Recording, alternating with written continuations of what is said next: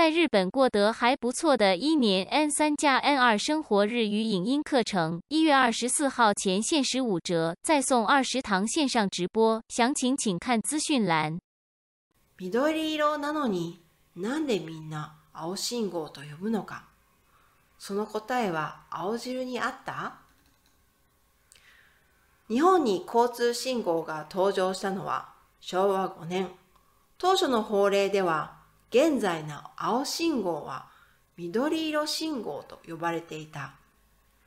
が、現在は信号の種類と意味が規定されている道路交通法施行令第1章、第2条で、信号の色は青色の10日、黄色の10日、赤色の10日と紛れもなく青と表記されている。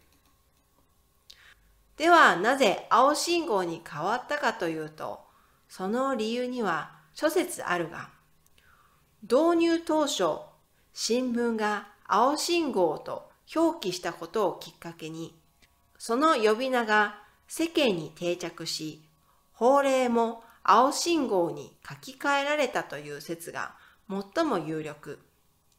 いずれにしろ、日本ではもともと緑色という概念が急須であり、青葉、青りんご、青々とした新緑など、緑色のものを青と呼ぶ習慣が根強く、青信号という呼び名が自然に定着したというわけだ。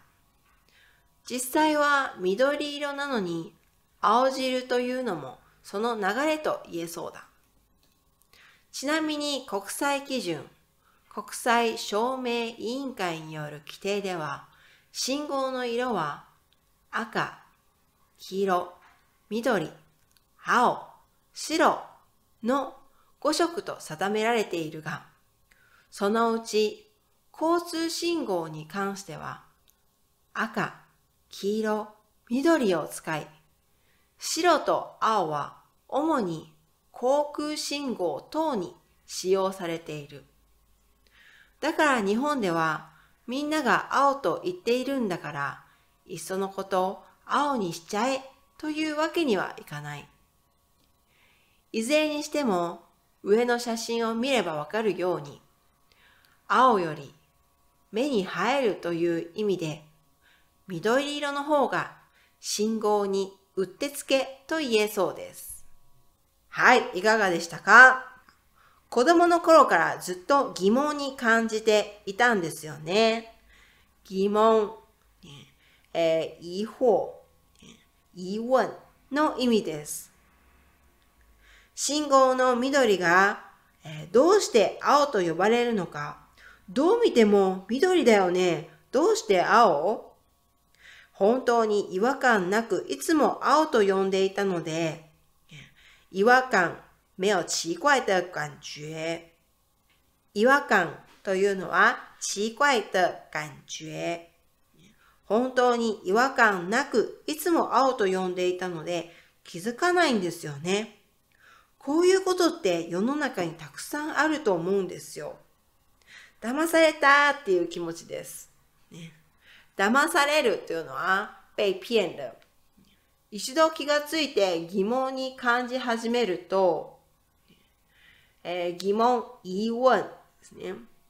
一回気がついて疑問に感じたら違和感しかないですよね。違和感というのは奇怪的感觉。しかない、只有の意味です。只有奇怪的感觉。違和感しかないですよね。それで調べてみたら、あるわ、あるわ、よよ。緑なのに青と呼ばれるものが、しかも一つや二つじゃなく、すごいたくさんあるんですよ。昔は緑の概念が薄かったんですね。概念、概念、想法の意味です。薄かった、很少。昔は緑の概念が薄かったんですね。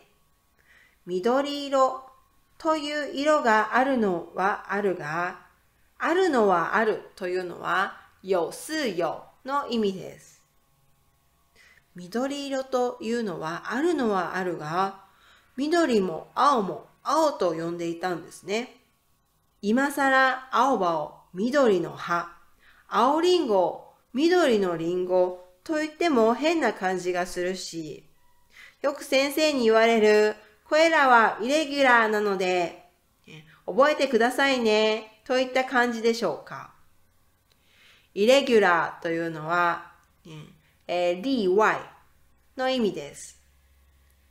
なんか納得がいかないですが、そういうことなんですね。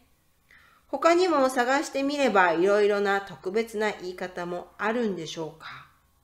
黒を白と言ったり、黄色をオレンジと言ったり、青を紫と言ったり。ええ、ははは。でもまあ、そういうのもあるのかもしれません。イレギュラーっていう時がね、あるのかもしれないね。では、今日はここまで。また次回お会いしましょう。さようなら。また。